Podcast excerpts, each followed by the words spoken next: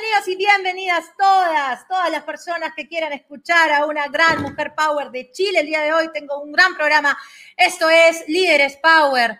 Eso es Líderes Power para toda la gente de Bolivia, Venezuela presente. Por supuesto que, por supuesto que Chile, decir, por supuesto que sí. Chile, chi, chi, chi, le, le, viva Chile. Eso. Perú, que viva el Perú, cará. Cará, ¿lo digo o no lo digo? Sí, si, es, eso no es un insulto, esto es una, eh, eh, ¿no? Eh, hay que saber diferenciar cuando alguien te manda bien lejos, cuando alguien coloca la palabra, ¿no? Bien posicionada, ¿no? Que viva el Perú, carajo. ¿Ah? Por supuesto que sí. ¿Cómo estamos, Brasil? ¿Cómo va bien? El Salvador, desde Argentina. ¿Cómo estamos Argentina? ¿Cómo estamos Colombia presente? ¿Cómo estamos Ecuador, Guayaquil, Quito, Bogotá, Cali? ¿Cómo estamos? ¿Cómo estamos? Paraguay, ¿de dónde más te conectas? Te conectas de Costa Rica. Ah, ¿dónde están los ticos? Pura vida. ¿De dónde te conectas? Argentina, che. ¿Ah? ¿Y cómo estamos? ¿Cómo estamos de San Martín? Qué rico mi Perú. Tumbes, Piura, Lambayeca y La Libertad, Ancash, Lima, Arequipa, Moqueo, Atagna, Costa, Sierra y Selva, Tarapoto, Juanjuy, Madre de Dios, Iquitos, Cusco, las, eh, Junín, Cajamarca. ¿Dónde estamos la gente de Cusco? Ah? ¿Dónde estamos la gente? ¿Dónde está la gente? Ah, mira, Leonardo Yupa dice, yo, él, él, porque hay latinos en el mundo. Él es de, está ahorita en Brooklyn, New York. ¿ah? Por supuesto, los latinoamericanos estamos esparcidos por el mundo, por supuesto, y que viva nuestra latinidad. Bienvenidos, bienvenidos y bienvenidas todas las personas que quieren escuchar a una gran, a una gran mujer power que más que eh, merecerse eh, su liderazgo por ser mujer, ella se lo merece por su mérito no solamente por ser mujer, sino por su mérito, por su mérito, meritocracia, por su talento, ¿no? Y, es eso, es eso lo que siempre tratamos de poder, por lo menos yo, desde mi humilde opinión, trato de compartirles a las personas, tanto seas mujer, hombre, tengas cualquier orientación sexual, eh, lo que sea, lo que sea, eh, eh, de donde sea que vengas, ya sea que vengas de Colombia, Perú, Ecuador, seas eh, chatito, alto, flaquito, gordito, te gusten los gatos, te gusten los perros, independientemente de tu libertad para poder eh, autopercibirte o lo que fuese que, eh, que o lo, que fuese que creas, independientemente de la religión, que si crees en Dios, Buda, energía, la, Jehová, llámale como quieras, yo respeto las religiones, independientemente de lo, que, de lo que tú creas o te sientas, están bienvenidos todos los seres humanos, porque independientemente del género, Nunca hay que faltarnos el respeto. Y es por esa razón que hago, este, hago estos programas, este programa de los martes que se llama Líderes Power, para poder eh, conversar, para poder dialogar con eh, líderes que realmente están no solamente hablando de cambios, eh, especialmente en esta pandemia, sino no se quedan en el bla, bla, bla, sino se quedan en la acción de poder realmente generar, eh, generar un cambio real, no solamente de la boca para afuera. Y eso, gente, es realmente conmovedor, especialmente en esta situación en la que nos encontramos peruanos, chilenos, colombianos, venezolanos, toda Latinoamérica en general, y personas que eh, tratamos de salir adelante con nuestros negocios, repito, sean micronegocios, medianos, grandes. Creo que estas charlas nos nutren no solamente a manera eh, emocional, sino también a manera profesional, porque cuando digo que somos profesionales y somos personas, no lo digo solamente para quedar bien contigo y decir, ay, mira, qué buena, qué sana. No, lo digo porque realmente lo creo. Creo que las, eh, las, empresas están conformadas de, robots o de personas. De personas, ¿no? Ah, ya. Entonces, cuando nosotros podemos eh, realmente entender eso, podremos darnos cuenta que dentro de cada empresa hay personas que trabajan. Y eh, y cuando podamos realmente conocer a estas personas, no solo desde el lado académico, intelectual, las podemos conocer realmente desde su humanidad, podemos realmente eh, corregir ciertas, eh, ciertos prejuicios que erróneamente a veces nosotros ligeramente, me incluyo siempre, porque soy tan humana y tan imperfectamente perfecta como todos ustedes, podemos realmente alinear estos prejuicios, ¿ok? Analizarlos, racionalizarlos y entender que esa gente, oye, también es gente, ¿no? No, no, no todo es, ah, empresa mala, ¿no? ¿Qué? Mala, mala. No, no son humildes, no, no son humildes, ¿no? Este, son soberbios, ¿no? Las empresas son malas, ¿no? Entonces, cada vez que yo escucho estos prejuicios, me duele. Me duele no solamente a mí, seguramente a usted también le duele, colaborador de una empresa, chiquita, mediana o grande. Le duele a usted, emprendedor, emprendedora, que se está sacando la mugre por salir adelante a pesar de todo. Por esa razón que el día de hoy tengo una gran invitada. Ella es chilena, ella es una super mujer power. Su nombre es Sharoni Rosenberg. Ella es abogada, ella es gerenta de sostenibilidad y propósito de PwC y directora ejecutiva de la Fundación PwC. Es autora del libro El propósito no era lo que yo creía, pero en el camino descubrí mucho más. Sharoni ha creado una metodología que ayuda a las personas a descubrir su camino de propósito a través de cuatro elementos. La autenticidad, la pasión, el sentido de la vida y trascendencia. Lo basa en su experiencia personal y el estudio de distintas disciplinas. Con ustedes le voy a dar una gran bienvenida a esta super chilena Po, Sharoni Rosenberg. Bienvenida, Sharoni, a este espacio de Líderes Power. ¿Cómo está, Po? Hola, Ana, con esa presentación, esa música, tu encanto, ya, si yo no soy Power, con tu energía vengo super Power. Muchas gracias. Muchas gracias a ti, querida Sharoni Rosenberg, por estar aquí, gerenta de sostenibilidad y propósito de PwC. Lo voy a decir así para que más gente pueda venir aquí y pueda conectar con nosotros de manera simple, coloquial y práctica para que no solamente me escuchen a mí, sino también puedan escucharte a ti. Y sobre todas estas cosas que tú vienes a entregarnos en esta tertulia Power para toda la gente, no solamente de Chile, Perú, Colombia, ya has visto, hay gente de Guatemala, Panamá, San Salvador, eh, Quito, Guayaquil, Ecuador, Colombia, Cali, Bogotá, eh, incluso España, ¿no? También estaba Brasil, por ahí vi. Bueno, hay mucha gente que eh, está eh, aquí porque quiere escuchar qué tiene que decir Sharoni Rosenberg sobre esta pandemia como empresaria, como mujer, pero como profesional. Pero antes de ir a esa pregunta, quisiera empezar preguntándote, valga la redundancia, ¿cómo está Sharoni Rosenberg a nivel ser humana. ¿Cómo te, ¿Cómo te está yendo? ¿Cómo estás manejando esta pandemia? Olvidémonos de que eres gerenta de esa gran empresa internacional por un momento y quiero que empecemos entre humanas. ¿Cómo estás, querida Sharoni? ¿Cómo te ha tratado el día de hoy, estos, estas últimas semanas, estos últimos meses? No sé. Probablemente la respuesta variaría según el día en que me lo preguntas. Eh, hoy día te puedo decir de que eh, hace un día muy intenso y he tenido muy poca paciencia con mis tres hijas, entre 6 y 10 años. Ahora se fueron todos a comer y la del medio me miró con cara mamá mala porque nos tienes abandonadas. Eh, y yo no sentí culpa, cosa que sí me pasaba antes, eh, porque yo tengo un propósito personal y es generar conciencia sobre estos temas. Entonces, yo sé que ella hoy día no lo entienden, son chicas, son tres mujeres, pero tengo tanta convicción de lo que hago que, creo que es importante y estos espacios en que podamos conversar y con un público de tantos países sobre estos temas, la empresa, la persona, el propósito, eh, es mi pasión. Eh, siento que hay tanto que hablar y la pandemia ha acelerado estos temas. ¿Por qué? Porque hemos tenido tiempo para reflexionar, eh, para pensar, autoconocernos.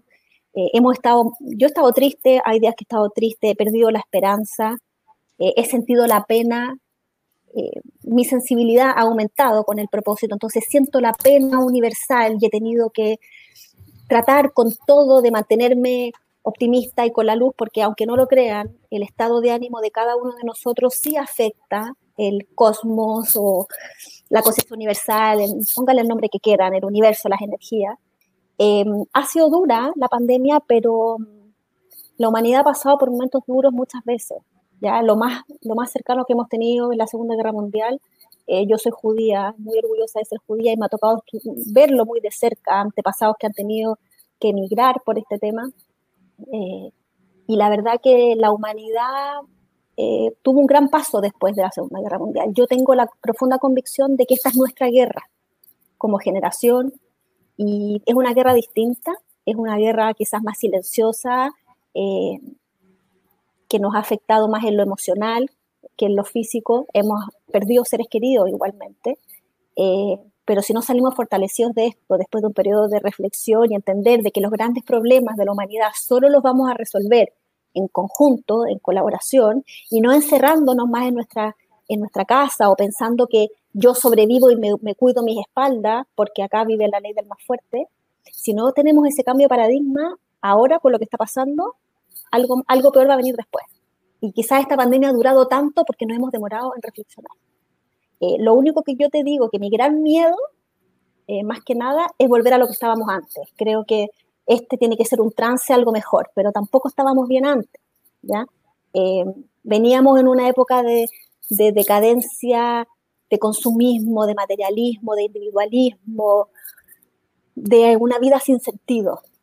Eh, y finalmente, tú, tú lo has dicho varias veces, Ana, eh, las empresas son una manifestación de las personas que están adentro. Entonces, cuando los individuos estamos viviendo una vida vacía, las empresas se transforman en lo mismo. ¿ya? para tener buenas empresas necesitamos buenas personas. Eh, es como este círculo eh, virtuoso.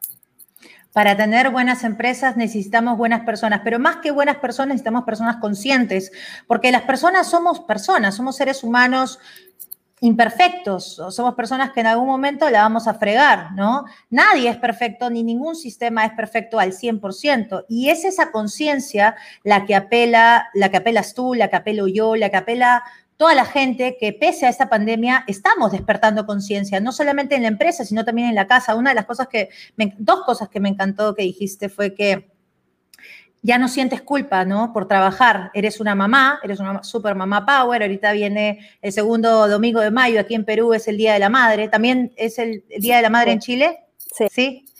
Y eh, qué bacán poder escuchar esa sinceridad tuya de decir, mira, antes me sentía culpable y ahora quizás me siento un poco menos o quizás ya no me siento culpable porque entiendo de que parte de mi rol como mamá, trabajadora, mamá power, también es dedicarle tiempo, valga la redundancia, a mi trabajo, porque si, si no trabajo, no como, no le doy una calidad de vida a mis hijos. Y eso también repercuta en tu estado emocional de poder seguir adelante pese a que anteriormente te sentías, eh, no sé, pues, menos capaz para poder realmente hacer todo, porque hay mucho prejuicio con las mamás power, ¿verdad?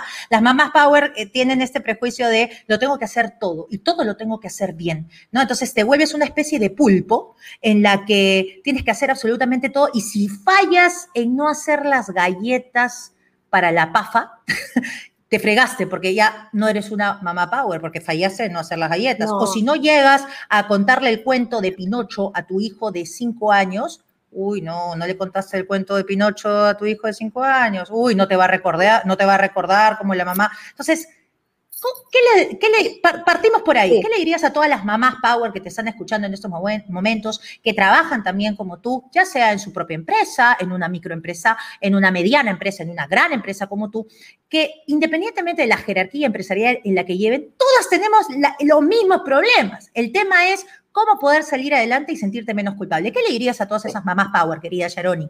Bueno, primero lo que tú acabas de decir, sacarse esa idea de que existe la mamá, la superwoman, que hace todo perfecto, que cocina perfecto, que trabaja perfecto, que está pesa perfecto, que la ropa le queda perfecto y que es la, esposa perfecta.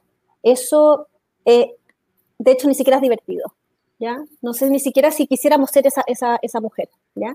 Eso no existe. Una vez que uno cae eso, empezar a, yo creo que mi hija, mis hijas saben que yo no cocino bien, no me gusta cocinar, no voy a invertir tiempo en eso, tampoco soy buena eh, eh, haciendo disfraces, ¿ya? Ni, ni una de esas cosas. Creo que lo que ellas valoran y lo que yo realmente les quiero entregar es la coherencia de su madre. Que ellas sepan que su madre vive con pasión, que hace lo que ella realmente cree que es lo, que es correcto y que todo lo que yo hago en mi vida es porque quiero dejar un mundo mejor para ellas y las generaciones que vienen. Entonces, el por qué hago lo que hago hace toda la diferencia. Porque yo antes sí trabajo, yo siempre he trabajado, pero antes el porqué de pasar más tiempo en el trabajo era ascender o ganar más plata o tener más reconocimiento. Y esas, esos por qué no me convencían tanto. Como que yo no, me veía llegando a mi casa y decirle, ¿sabes qué, hija? Yo voy a trabajar más, te voy a ver menos para poder comprarte más ropa o poder viajar a hoteles más lujosos.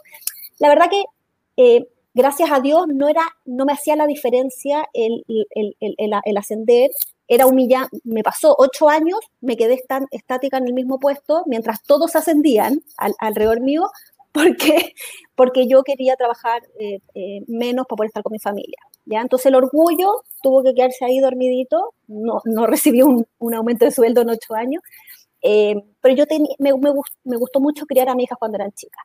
Pero después, cuando pasó esto del propósito y empezamos a hacer la fundación y pro bono y todo el tema, el por qué cambió. Yo quería hacer una diferencia en el mundo, sentía que tenía un mensaje que transmitir, que, que todos mi, mis deseos de la adolescencia, de generar un cambio, de esta mujer luchadora, las abogadas tenemos eso, de la justicia, había vuelto a renacer y yo tenía que volver a tener mi identidad, que yo no iba a ser la mamá de mis hijas, ni la señora D, ni la toda la vida, que yo tenía que ser yo. Y, y creo que que mis hijas vean eso me ha hecho perder la culpa. Los niños aprenden, por ejemplo. Eh, mi mamá también siempre trabajó y para mí fue un tremendo ejemplo. Creo que ellas ver a mí, verme a mí apasionada, cumpliendo mi sueño, eh, es lo mejor que les es el mejor regalo, el mejor legado que les puedo dejar. Me parece muy valiente, repito, que digas, bueno, ellas saben que a mí no me nace hacerte el disfraz, a mí no me nace prepararte la comida, a mí no me nace.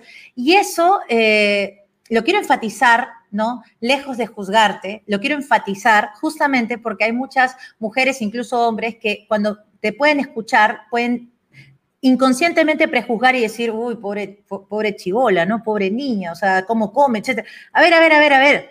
Independientemente de, de lo que otras personas, los, los, valores ajenos, o más allá de los valores, las formas de vida de otras personas, no podemos juzgar eh, que una persona se esté completamente sincerando de cómo maneja su vida día a día. Por ejemplo, yo me siento recontra identificada con lo que acabas de decir. Yo tampoco sé cocinar ni me interesa. Y no es un tema de, ah, no, como, este, como soy mujer y quiero darle la contra al sistema, entonces no voy a cocinar. No, no es eso. Hay mujeres que cocinan porque quieren y les va recontra bien. De hecho, tengo amigas que cocinan un ceviche, querida Sharon, y que cuando vengas a Perú te invito eh, a mi casa. No cocinaré yo, pero cocinaré a mi amiga o te invitaré a un buen restaurante. Pero, pero, pero eh, el mensaje tiene que estar súper claro, ¿no? Independientemente de que si somos mujeres, eh, no por ser mujer nos toca cocinar y si, nos y, si queremos cocinar porque queremos cocinar, no porque nos toque, ¿no? somos libres de hacerlo, como también somos libres de no hacerlo y no sentirnos culpables o menos por no rellenar ese estereotipo social. Y lo mismo al revés, la mujer que disfruta estar con sus hijos y disfruta cocinar y los regalonea de esa manera y no quiere trabajar, es maravilloso. Exacto. acción. Tampoco se tiene que sentir menos por eso. Eh, el tema es que sea una decisión consciente eh, y, y también asumiendo de que cada una tiene una esencia, tenemos talentos, aptitudes distintas. Yo la verdad que por mucho que cocinen no lo voy a hacer bien y mis hijas, para ellas no es importante, yo les demuestro el cariño de otra forma. Les leo, por ejemplo, como a mí me gusta escribir, yo les leo y así les manifiesto mi, mi cariño, eh, las baño, ¿ya? Hay otra forma. Eh, entonces, claro, no encasillarse. yo hablo mucho del camino del propósito por eso mismo, de que cada uno diseñe su propio plan, ¿ya? De que no es este estigma de que todas tenemos que ser iguales, porque no es así. Exactamente. De hecho, todas somos diferentes. Nadie es como tú y ese es tu power. No se trata de, ay, a ver, vamos a cumplir todos los checks de la mamá ideal, ¿ya? Tienes que saber cocinar, tienes que cantar esto, tienes que... No, cada quien lo hace a su manera, a su estilo, a su ritmo y a su forma. Cada quien es responsable de qué es lo que le quiere enseñar qué es lo que te nace realmente de manera genuina enseñarle a, tus hijos, a tus hijas, y no por eso entre nosotras mismas tenemos que caer en esa incoherencia que muchas veces hacemos de manera inconsciente entre nosotras mismas, valga la redundancia, ¿no? ¿Quiénes somos nosotras para juzgar la vida ajena de cómo, cómo crías a tu hija o cómo no la crías? O porque yo sé cocinar, entonces, y tú no sabes, uy, qué mala madre. No, creo que ya estamos en un siglo eh, eh, libre en donde podemos realmente ser buenas madres sin caer en esos estereotipos sociales, económicos, que finalmente son estereotipos, que nos alejan de nuestra esencia, de nuestra eh, libertad como personas, independientemente de si eres hombre o mujer. Otra cosa que me encantó, Sharoni, eh, con la que empezaste esta tertulia, es que me dijiste, Ana, yo soy judía y me siento muy orgullosa de serlo. Y luego, bueno, hablaste evidentemente de la Segunda Guerra Mundial, etcétera, como contexto a tu argumento. Qué importante es tener la tolerancia y la diversidad, especialmente en esta época. ¿Qué opinas sobre eso? Porque hay mucha gente que, no solamente en el ámbito religioso, en el ámbito político, en el ámbito, qué sé yo, en diferentes ámbitos, hasta se pelean, ¿no? No tiene nada que ver contigo, pero ya te peleaste con tu amigo porque piensa diferente. O si no pienso como tú, entonces estás contra mí. ¿Qué le dirías a esas personas que eh, de alguna u otra manera tienen una mentalidad cerrada y no permiten eh, diversidad de pensamiento. ¿Qué le podrías decir a todas esas personas que nos están escuchando? Mira, Ana, yo, yo digo esto de que soy judía más de lo que debiera, porque mira, sin darme cuenta, partí la conversación y te lo dije. Eh, creo que ser judía en Chile o en un país latinoamericano es una, es una minoría bien chiquitita, ya somos bien pocos. yo podría sentirme discriminada, podría sentirme distinta. Por, eso, de hecho, yo estudié en la Universidad Católica. Fui la primera mujer judía que estudió Derecho en la Universidad Católica. Y gente me dijo, ¿por qué estudias Derecho en la Católica? Vas a tener que estudiar Derecho Canónico. Y dije, bueno, aprenderé cosas nuevas. Y fui la primera judía que muchos, mis compañeros nunca habían conocido una judía en su vida. Y me preguntaban, oye, pero tú eres igual que nosotros, ¿por qué dicen que son tan distintos? Entonces, para mí es, es una misión también mostrar de que somos todos iguales. ¿Ya? Entonces yo me gusta contarlo para que nos demos cuenta de que la verdad que si yo no les hubiera dicho, ustedes no hubieran notado nada distinto de mí. Pero ser judía también ha marcado mi camino de propósito, porque el primer proyecto social que hicimos en la fundación y que elegí yo tuvo que ver con la migración y con el refugio. Y justamente de refugiados árabes, ya siendo judía. Y ahí también me juzgaron, porque una judía quiere ayudar a los árabes. Yo le dije, ¿por qué una? Porque soy porque soy descendiente de refugiados y quiero ayudar a otros refugiados, para mí, de donde sean. Después pasó lo de Venezuela, sido un año después el proyecto hubiera sido con, inmigrantes venezolanos, pero fue con Siria y después ayudamos a los haitianos. Entonces, las raíces que uno tiene, eh, quieras o no, marcan tu camino. ¿ya? Si tú reniegas de eso, eh, vas a estar truncando tu camino, porque quieras o no, es parte de tu esencia. Entonces, ¿Qué fue lo que me pasó a mí? En este despertar del propósito, eh, este tema que estaba pasando la guerra en Siria, a mí no me dejaba dormir. Yo no podía creer que en los tiempos en que vivíamos estuviéramos viviendo una tragedia que llevaba siete años y siete millones de muertos y nadie en el mundo hiciera nada. Y siempre de chica pensé que la Segunda Guerra Mundial, si hubiese sido en estos tiempos, con las comunicaciones que tenemos hoy día, no hubiese ocurrido. Entonces cuando pasó lo de Siria me di cuenta, tristemente, de que hubiese pasado igual, porque en Siria pasó se estaban cometiendo atrocidades, niños muertos en, eh, las balsas, en las, costas, y, la gente ve las noticias y lo ve tan lejos, te dicen, murieron mil personas y son un número, y a nadie le, cae en cuenta esto que está pasando. Y eso para mí fue muy doloroso porque, porque nos hace creer que la humanidad no aprende de los errores del pasado y que no, y que no hemos evolucionado. Entonces, para mí fue una causa y, la verdad que, que hayan sido árabes en este caso fue una casualidad, ¿ya? No es que yo quería dar un mensaje más allá que ese. Em, y te digo que fue el proyecto que yo más recuerdo con más cariño de todos los que hemos hecho en la fundación. De hecho, trajimos, fueron 60 familias que llegaron a Chile y nosotros hicimos una, una aplicación para que ellos pudieran, imagínate, llegar a un país, después de haber estado en un campamento de refugiados, llegar a un país que tú no sabes nada, no entiendes el idioma, no conoces nada. Eh, entonces, tú dices la tecnología, pues, pero yo no entiendo lo que, no, no, puedo usar Waze, no puedo pedir en Uber, no puedo pedir un taxi, nada. Entonces lo hicimos en árabe y, y después a una familia la trajimos a trabajar a la empresa y, vimos que era lo que ellos hacían allá y querían cocinar, entonces hicimos como una cafetería. Mira, y les pasaron ha sido súper duro su, llegada, porque sacarlos de una cultura tan distinta, traerlos a Chile, y ahí tú te das cuenta de que la mejor, por mucha plata que tú tengas, un país rico que trae migrantes de otro país y los trae a otro lugar, si no hay, eh, se necesita mucho más que plata para resolver los problemas, porque Chile invirtió mucha plata en ese proyecto, nosotros trabajamos con el gobierno en ese, en ese entonces, pero tú necesitas que la, que la comunidad en el país los acoja, hacerlos parte, que mantengan sus tradiciones. La asimilación obligatoria no funciona, no les puedes pedir que aprendan el idioma, la cultura.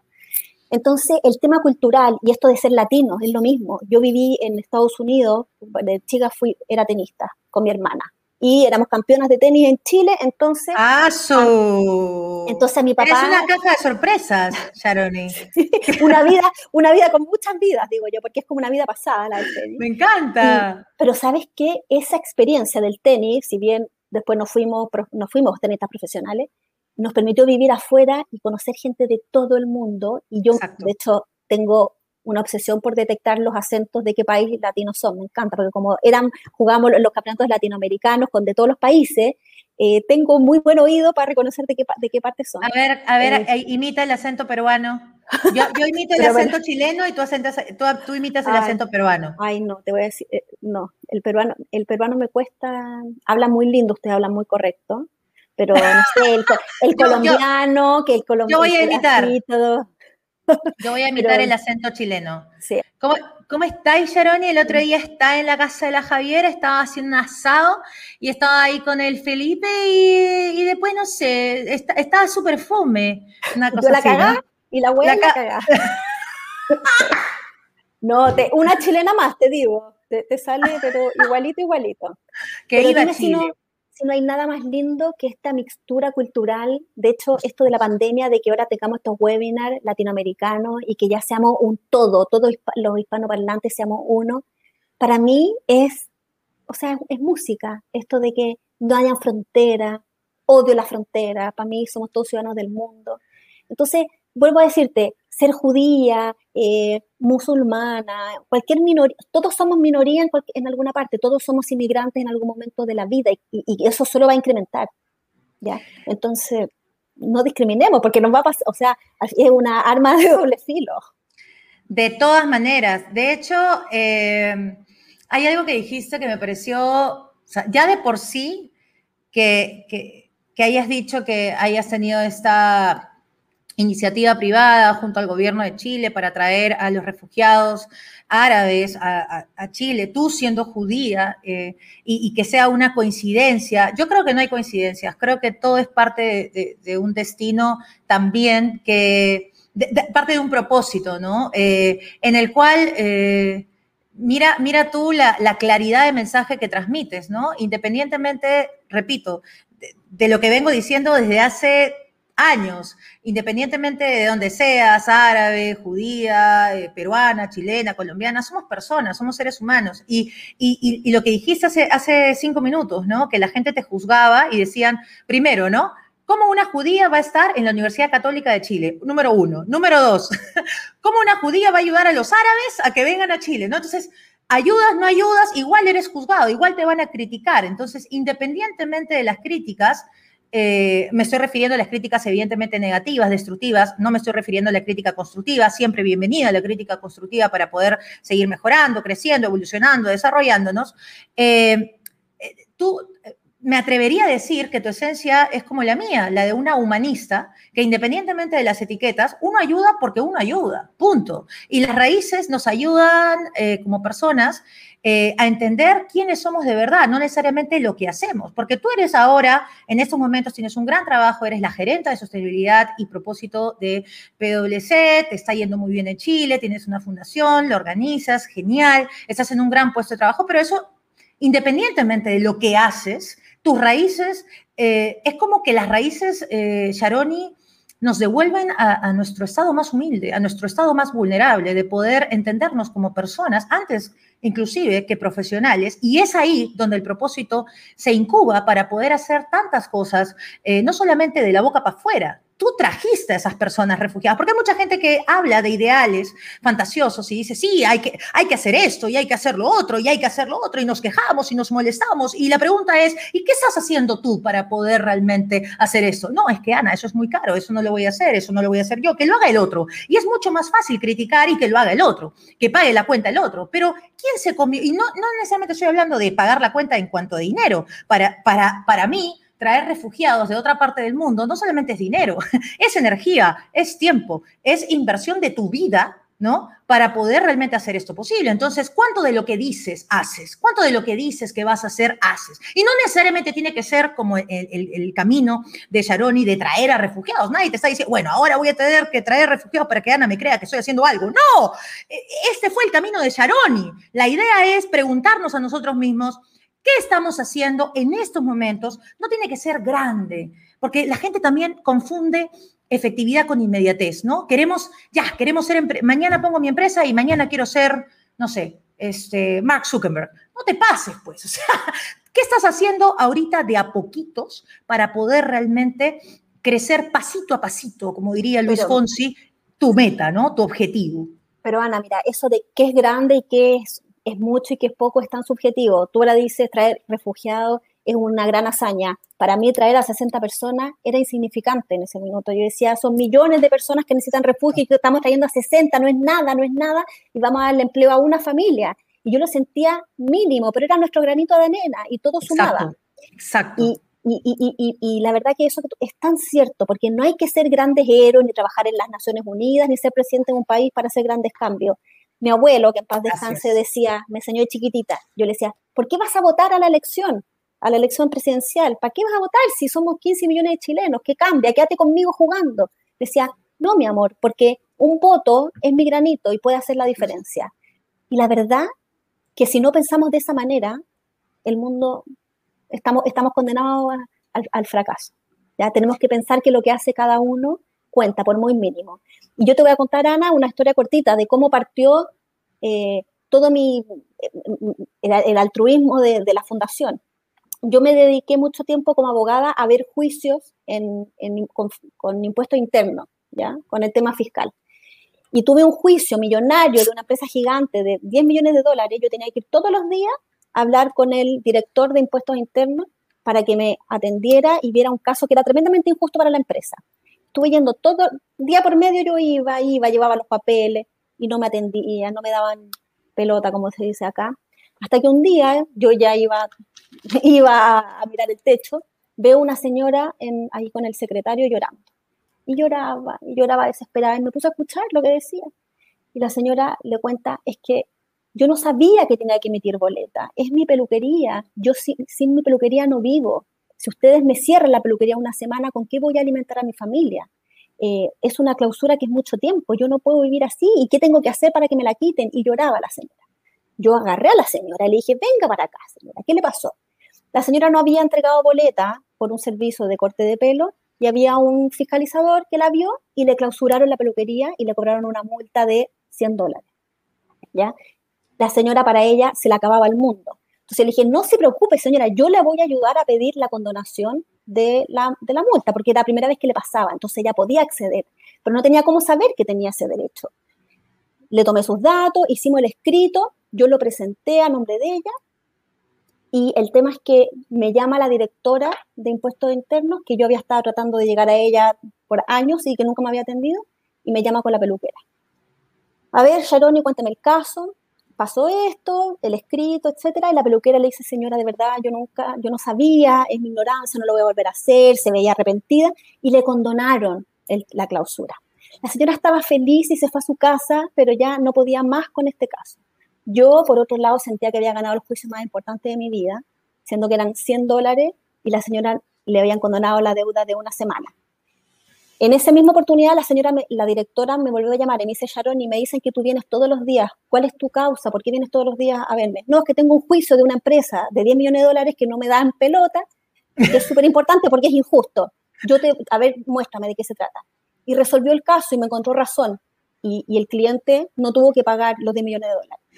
Me llamó mi jefe y me dijo, pero cuéntame, ¿cómo resolviste esto después de tanto tiempo? Era un caso perdido. Y le conté lo que me había pasado. Y le dije, y me di cuenta por primera vez que siendo abogada yo podía ayudar a, personas que, que, no sabía que podía ayudar, que podía ayudar a personas que no tenían cómo pagar nuestros servicios. Y así nació la fundación y el proyecto Pro Bono.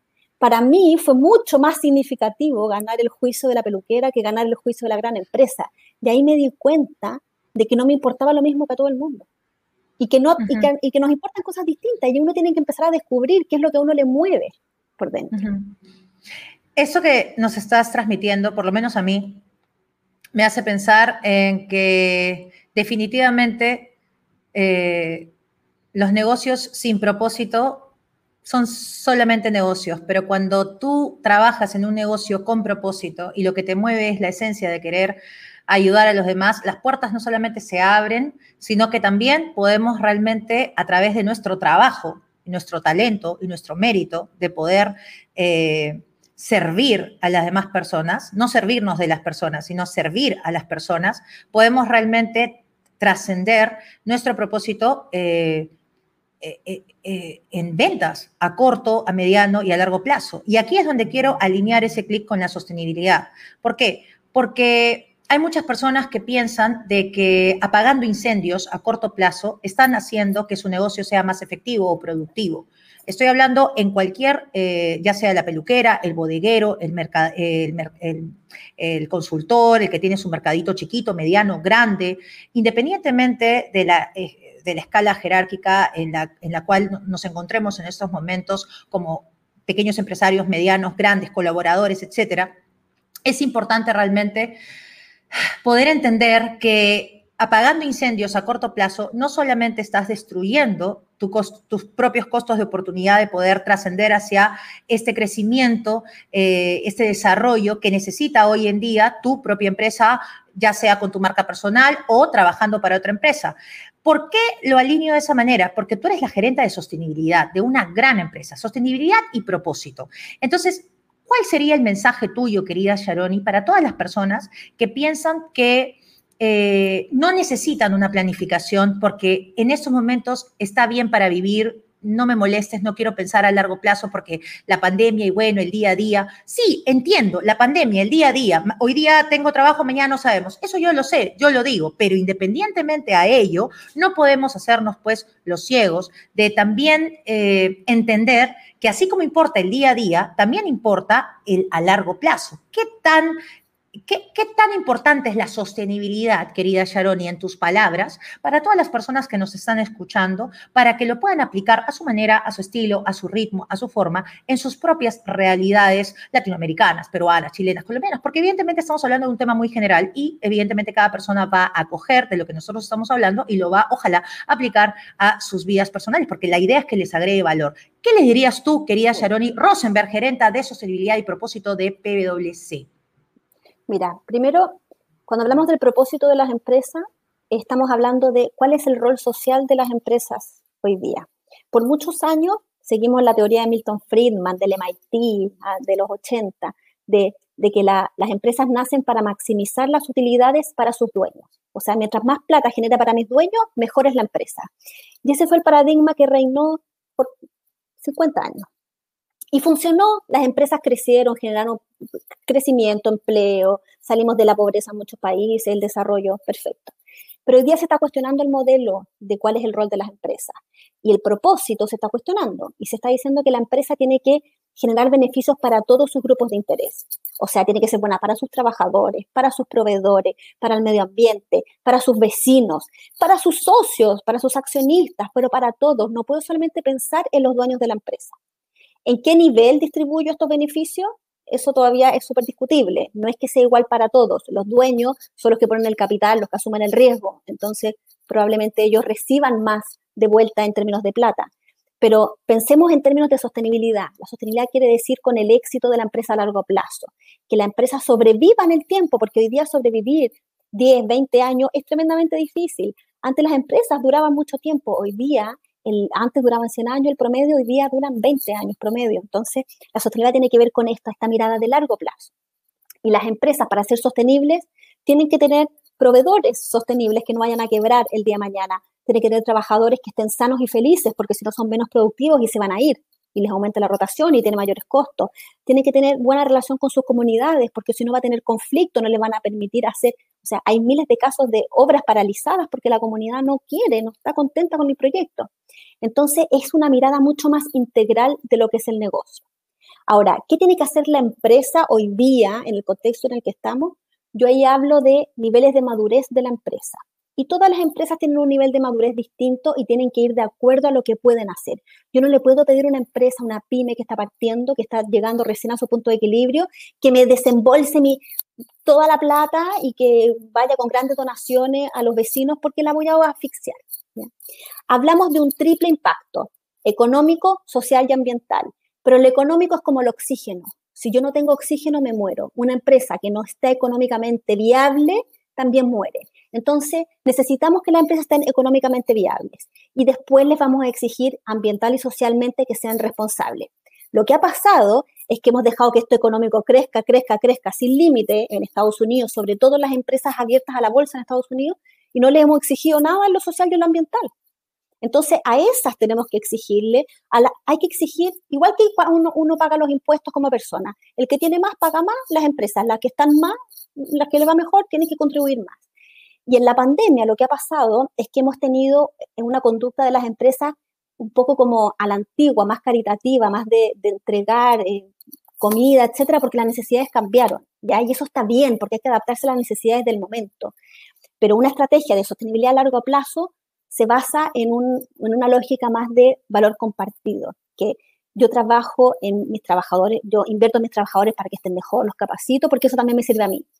Trabajo la relación con la comunidad, que estén contentos, que, porque eso también me sirve a mí. O sea, nos sirve a los dos, ¿ya? No es esta lógica como eh, caritativa o, o, unilateral que existía antes, ¿ya? Pero también creo que hay que mirar el contexto. En países más pobres, eh, o en, en, ciudad, en pueblos más pobres, las empresas financian los colegios, financian los desayunos, y esa, eso es muy bueno. No podemos criticar eso, ¿ya? Lo que sí tenemos que pedir que cuando eso ya esté subsidiado, cuando el Estado se pueda hacer cargo, pasar a un nivel de madurez mejor, ¿ya?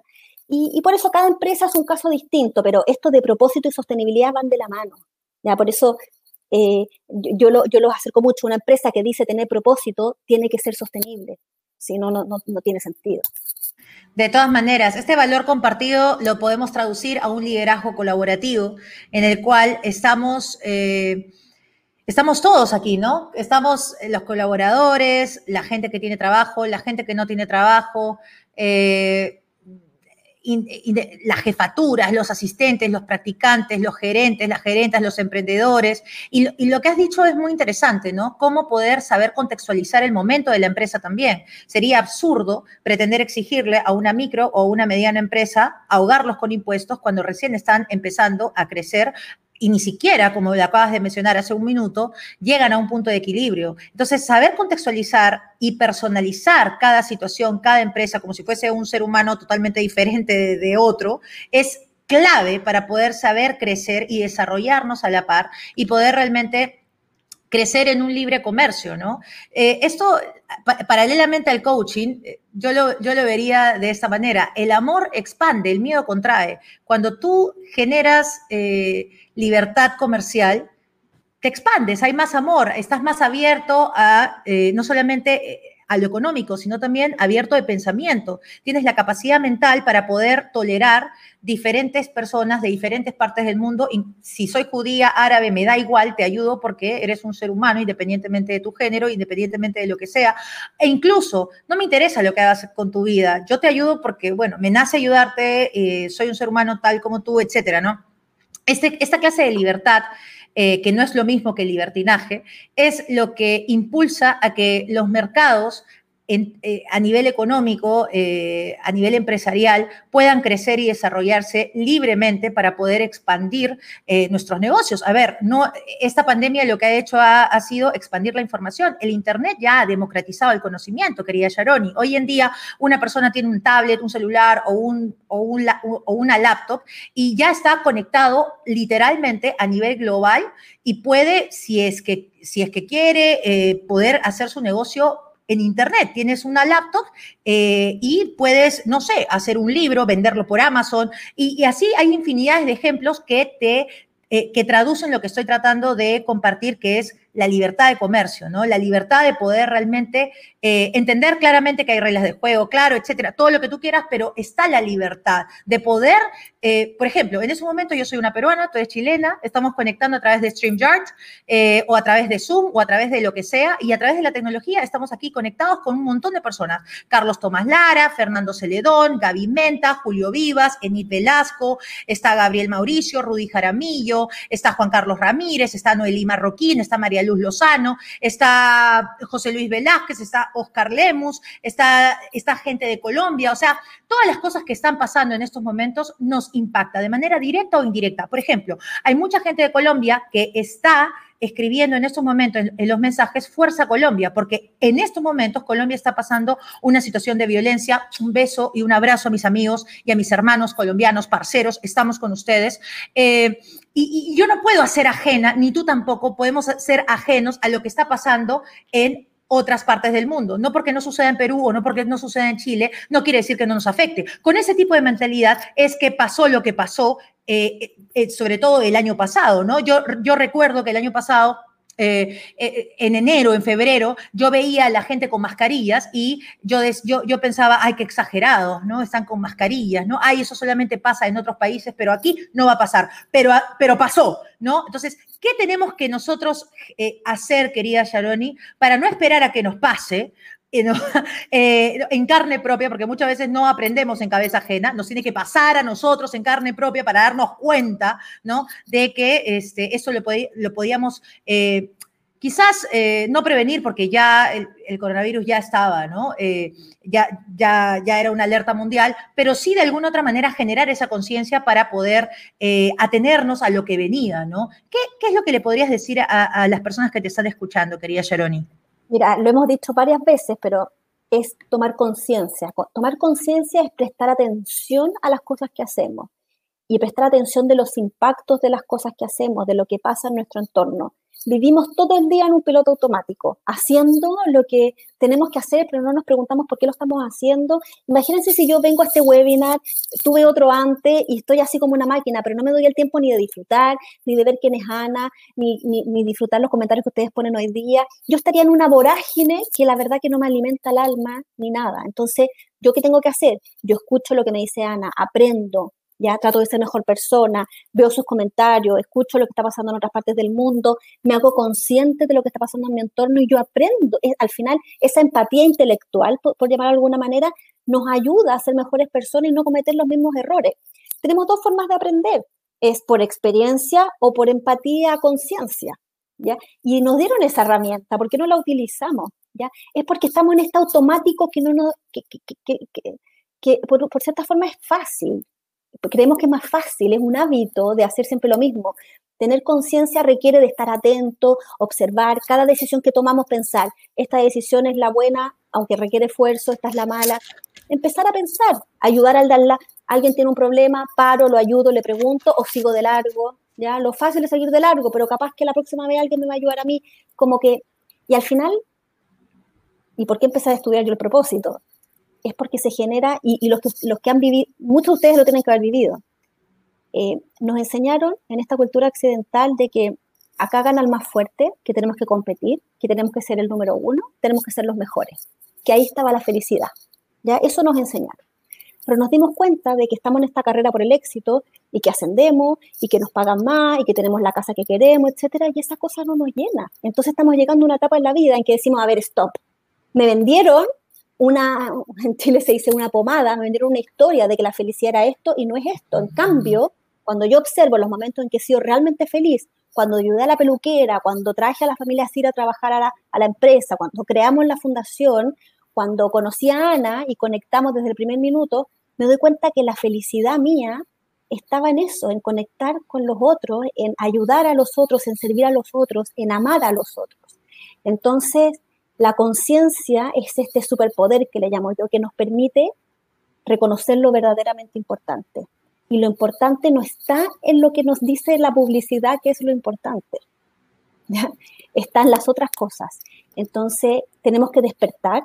Yo espero, y he hablado con mucha gente que jamás pensé que íbamos a estar hablando de lo mismo, de que este, esta pandemia va a generar un despertar de conciencia universal en el que nos vamos a dar cuenta y vamos a volver un poco a lo que es importante, al origen, porque somos una sociedad que se mareó.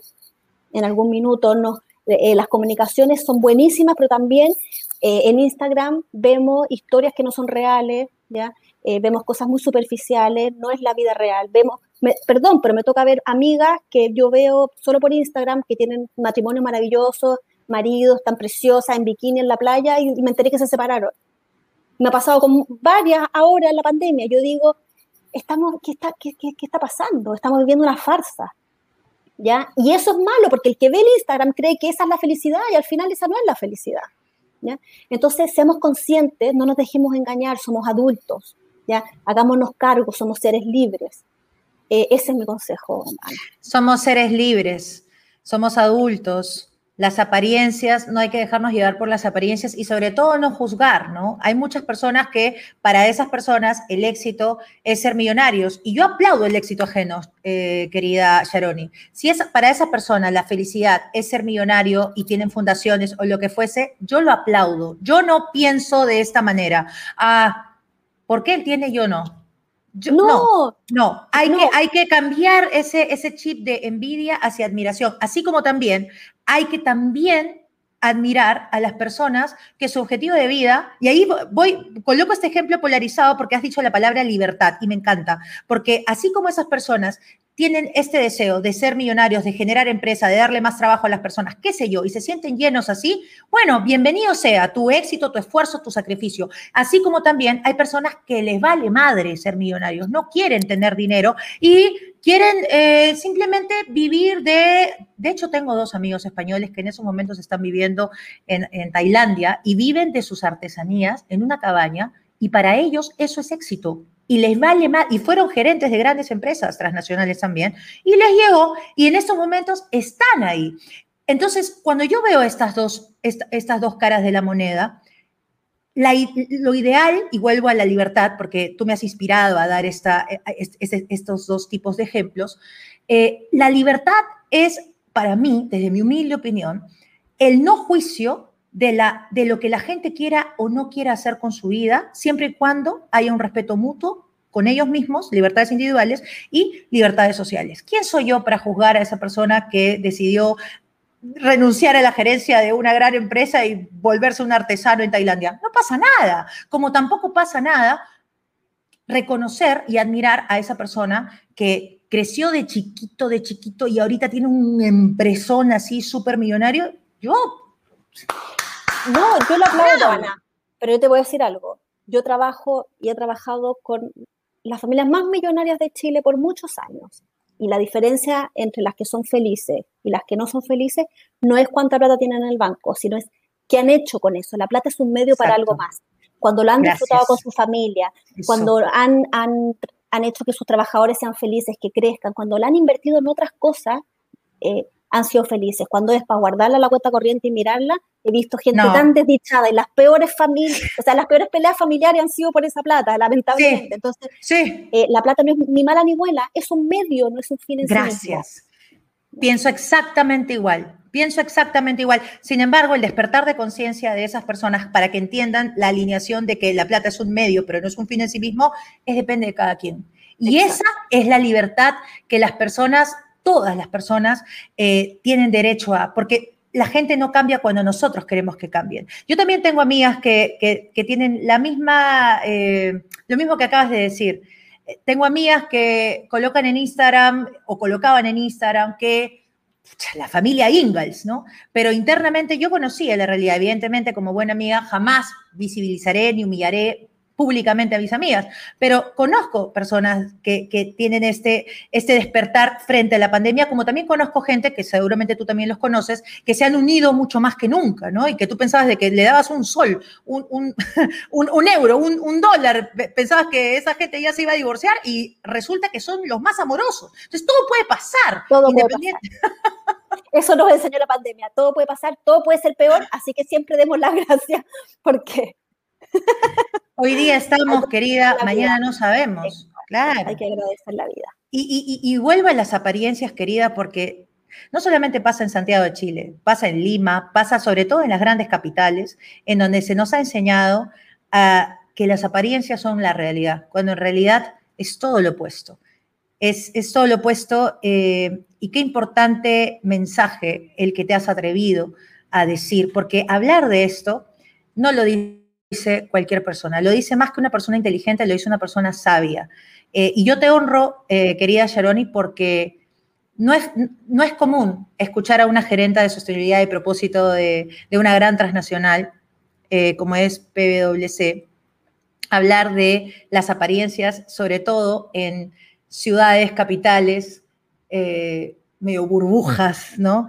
Eh, en nuestros países latinoamericanos. Creo que hemos, hemos coincidido tanto en tantas ideas porque la vida nos ha enseñado, querida Sharoni, a también, y nos ha regalado también la posibilidad de salir de esa burbuja de viajar, de conocer gente de otras partes del mundo. Y cuando conoces a otras personas, cuando conoces otras culturas, cuando y no me estoy refiriendo solamente a culturas de países desarrollados, no estoy hablando solamente de Europa de Estados Unidos, estoy hablando de otras culturas eh, que también están en vías de desarrollo como Tailandia, Cambodia, Vietnam, la India, etcétera, realmente te das cuenta de que este circulito de las apariencias, de quedar bien, de, de, siempre estar perfecta, perfecto para todo el mundo, en realidad, más que, más que, que protocolos. a nadie le importa, nadie le va a importar si tú eres feliz o no, más que a ti.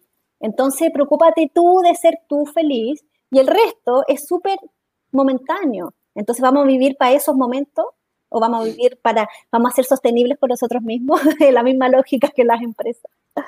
Exactamente. no, podemos estar mintiéndonos a largo plazo, sino acabas de decir alguna frase que me encantó. ¿Cómo podemos ser sostenibles con nuestra propia vida? ¿Qué tan coherentes somos con nosotros mismos? ¿No? Porque Sharoni no puede ser gerenta eh, en esa transnacional, eres una persona y con tus hijos eres otra. Es, es, es como que, ¿cómo? No quiero, no quiero eso. y no puedes tampoco, eso no es sostenible. Tener caretas no es sostenible hoy en día. No, estoy dispuesta a transar en eso. Eso es algo que aprendí en los últimos años. De hecho, yo me cambié de, línea de servicio. Yo me dedicaba a los impuestos, como te dije, y hacía, defendía la justicia para las grandes empresas, hasta que llegó un momento en que dije, esto no, no tiene que ver conmigo. Hay tantos abogados que hacen esto y lo hacen mejor que yo. Yo me voy a dedicar a donde me necesita, la sostenibilidad, el propósito, eso es lo mío. Y hoy día, aunque el otro era más glamoroso y ganaba más plata y todo lo que tú quieras, no no era lo mío nomás. Y, y, aplaudo a los que siguen ahí, eh, lo hacen maravilloso. Mi espacio está en otro lugar. Y, y, mira, no, todavía no logro entender por qué nos pasa esto, pero esto de ser auténticos con nosotros, de ser verdaderos, tiene algo que ver con esta unión de nuestra fase terrenal con nuestra fase espiritual. Es como esa fusión para mí es una plenitud que, no, que, vale, que lo vale todo. Totalmente, querida. Se nos ha ido la hora así, eh, no quiero terminar esta tertulia sin antes darte unos dos a tres minutos eh, para poder leerte, eh, además de toda la gente que te está saludando y te está mostrando su cariño, su respeto de toda Latinoamérica, darte entre dos a tres minutos para que puedas darle a la gente más que un consejo, porque ¿quiénes somos nosotros para dar consejos? Yo siempre digo, yo no doy consejos, yo doy sugerencias, ¿no? Entonces, ¿qué, le podrías decir a toda la gente que te está escuchando en estos momentos, Sharoni?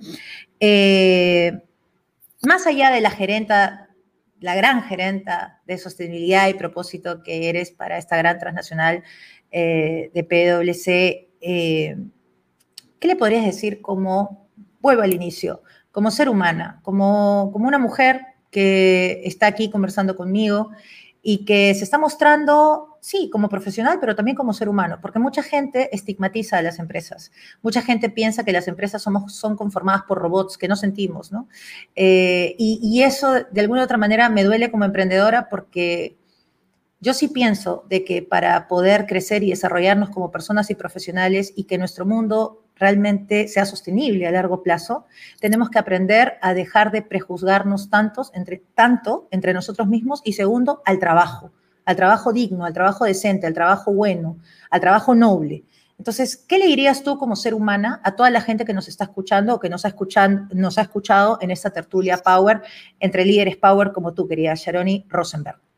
Sí, bueno, les quiero contar brevemente lo que yo aprendí en los últimos años de mi vida y que creo que les va a servir.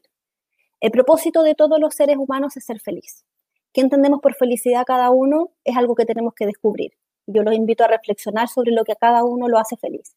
Pero algo les puedo decir que se aplica a todos nosotros, y es que esa felicidad del alma que yo les hablo, eso que se llena dentro, que no es algo material, se llena con amor y con servicio. ¿ya? El amor es, si estás con tu pareja, ama a tu pareja. Si estás con tus hijos, ama a tus hijos. Si estás en un trabajo, sirve a tus clientes con, con amor, con entrega, ¿ya? Porque la vida se trata de eso. Entonces, si ustedes no están hoy día sintiendo que están sirviendo o amando con toda la intensidad que la vida nos regala, hagan un cambio. Y, y, quizás eso es lo que yo quiero lograr con este tema del propósito personal, es que salgamos de esta inercia, del piloto automático. Porque lo más valioso que tenemos nosotros hoy día no es la plata, ni la fama, ni el reconocimiento, es nuestro tiempo y nuestra energía. ¿A qué se lo vamos a dedicar? ¿Ya? Si no estamos contentos de nuestro trabajo hoy día, quizás no, no es algo que hay que hacer de la noche a la mañana, pero planifiquemos, hagamos algo que nos guste o quizás cambiar nuestra actitud hacia el trabajo y podemos, darla, podemos darlo vuelta. Ya vimos que no hay que tratar de salvar el mundo para ser felices, es un tema de actitud, ¿ya?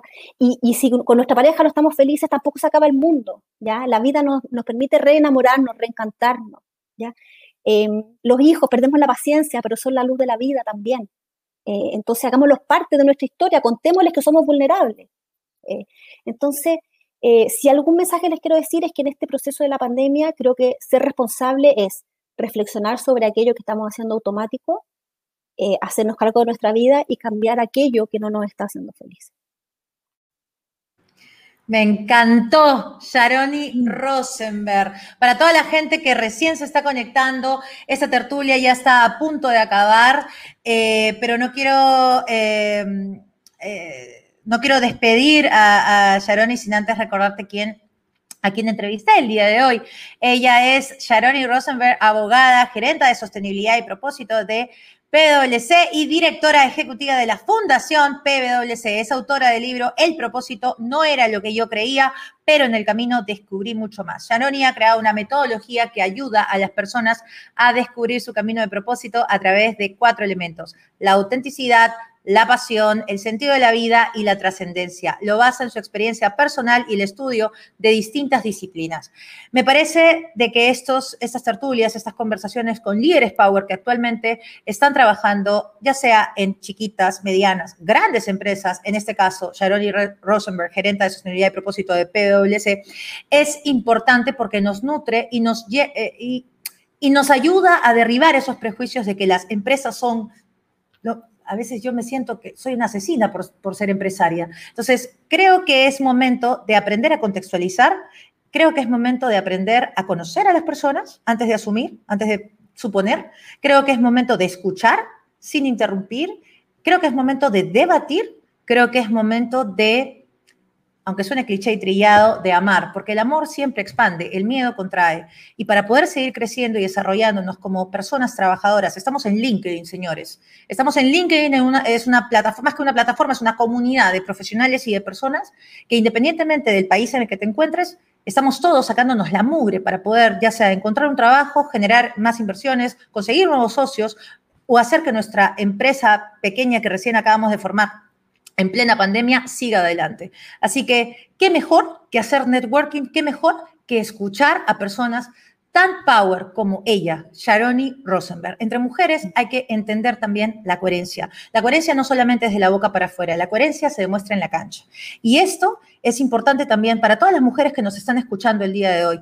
Reconocer a otra mujer en la cancha es, es esto, es escucharla, podemos debatir, podemos tener cosas en común, podemos tener cosas eh, en diferencia, pero lo que nunca se puede perder es el respeto. No se trata de que en esos momentos estoy aquí en público, en vivo, hablando bien de Sharoni y después se acaba la cámara y le digo a mi asistente, ay, Sharoni no me cayó, sí, ay, que no sé qué cosa. No, eso es tener doble cara. Eso es tener un doble discurso. Aquí se trata de que entre todos podamos generar, despertar más conciencia y poder realmente ser más coherentes entre lo que decimos y hacemos, no solamente entre mujeres, sino también entre hombres power, hombres power también, porque no podemos meter a todos los hombres machistas en el mismo saco. No, señor, también hay hombres power. Así que esto eh, esta tertulia Power entre líderes Power eh, como Sharon y Rosenberg, espero que más allá de que te haya gustado y haya entretenido tu noche, haya agregado valor a tu vida personal y profesional y te des cuenta que en Latinoamérica también hay talento, también hay mérito, porque escúchame bien, ella no está ahí como gerenta de sostenibilidad y propósito porque es mujer. Ella está ahí porque también se lo merece. Así que eso es importantísimo entenderlo para que todos nosotros, todos, mujeres y hombres power, podamos seguir creciendo en equidad de género, porque aquí hay algo súper claro. Todos somos diferentes, no somos iguales, somos diferentes, pero lo que queremos es equidad. Equidad es el reto. Oye, la pasé genial, Sharon, y no quiero que acabe esta entrevista, pero tiene que acabar. Igual aquí, lo mismo. Me encantó conocerte. Sabía que le íbamos a pasar bien, lo advertimos antes de que partiera. Tiene que haber otra, tiene que haber otra, porque de verdad que la gente está súper, eh, eh, acá no paran de escribir, te están saludando de Argentina, te están saludando de Guatemala, te están saludando de San Salvador, te están saludando desde México. Y te voy a mandar el libro, va a salir en dos semanas más, así que te voy a pedir ahí para uh. mandártelo, para que te lo leas.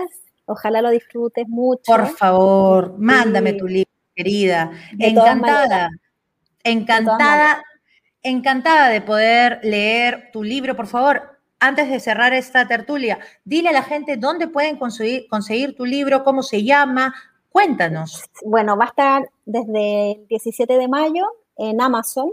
O sea, internacionalmente va a ser Amazon la plataforma porque ahora es muy fácil para cualquier escritor poder autopublicarse.